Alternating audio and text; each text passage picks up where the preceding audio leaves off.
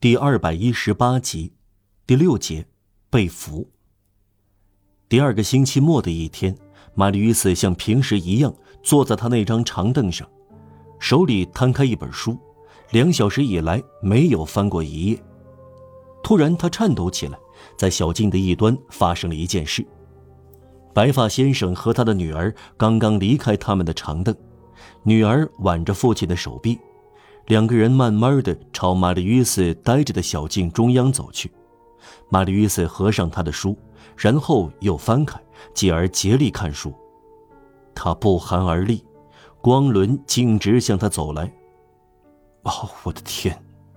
他想到，我来不及摆好姿势。白发人和少女往前走，他觉得像延续了一个世纪，其实只有一秒钟。他们走到这边干什么？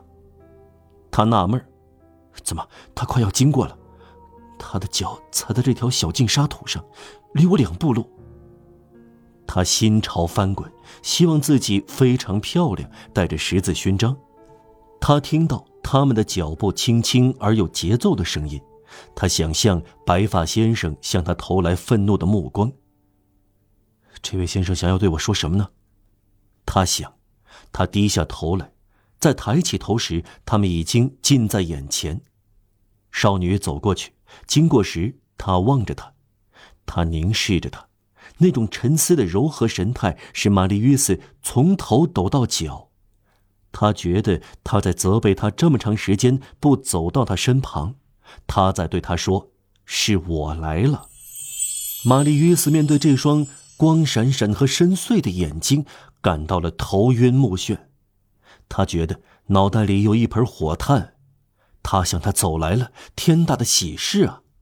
再说他是那样看他，他觉得他比先前更美丽了。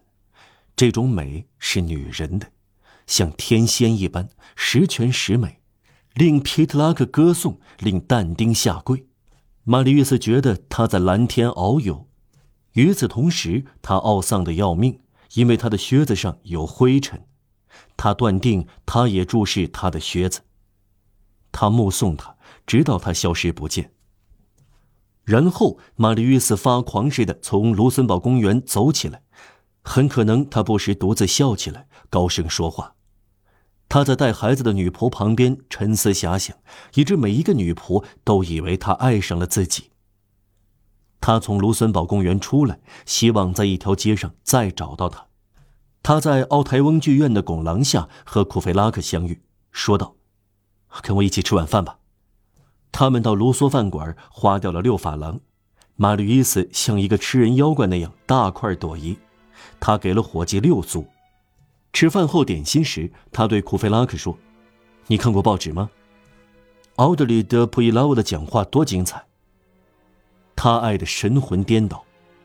晚饭以后，他对库菲拉克说。我请你去看戏。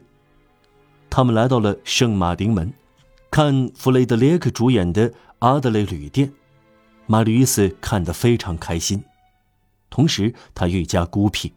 走出剧院，他拒绝看一个制帽女工跨过一条水沟时露出的吊带袜。库菲拉克则说：“我愿意把这个女人纳入我的收藏中。”他几乎感到恶心。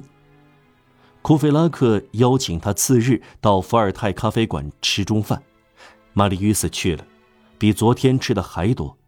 他若有所思，非常快活，仿佛他抓住每个机会哈哈大笑。他温柔地拥抱给他介绍的每一个外省人，一群大学生围桌而坐，谈论国家花钱请傻瓜在索尔本大学的讲坛上信口开河，继而谈话转移到词典。和吉士拉韵律学的缺点披露，玛丽·约瑟打断讨论，高声说：“获得十字勋章真是大快事。”还真是个怪人，库菲拉克低声对让·普鲁维尔说：“不。”让·普鲁维尔回答：“他是认真的。”他确实是认真的。玛丽·约瑟正处在初恋、来势汹汹和迷醉的时刻。看一眼。就产生这一切，一旦火药装好，引火线准备好，事情再简单不过了。看一眼就是一个火星儿。大事不好了！玛丽·与斯爱上了一个女人，她的命运进入未知领域。女人的目光酷似某些表面平静、其实可怕的乌云。人们天天安之若泰地从旁边经过，没有出事，毫无察觉，甚至忘了旁边还有东西。来来去去，沉思、说话、嬉笑。突然，你感到被抓住了。完了，齿轮勾住了你，目光抓住了你，他抓住你了。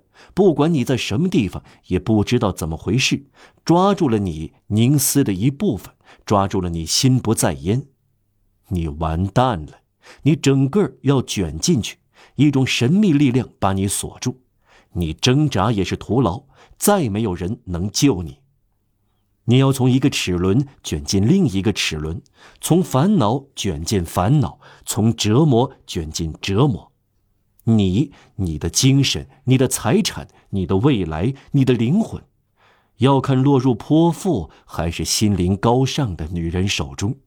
你从这可怕的机器中脱身而出，要么因羞耻而改容，要么因激情而精神焕发。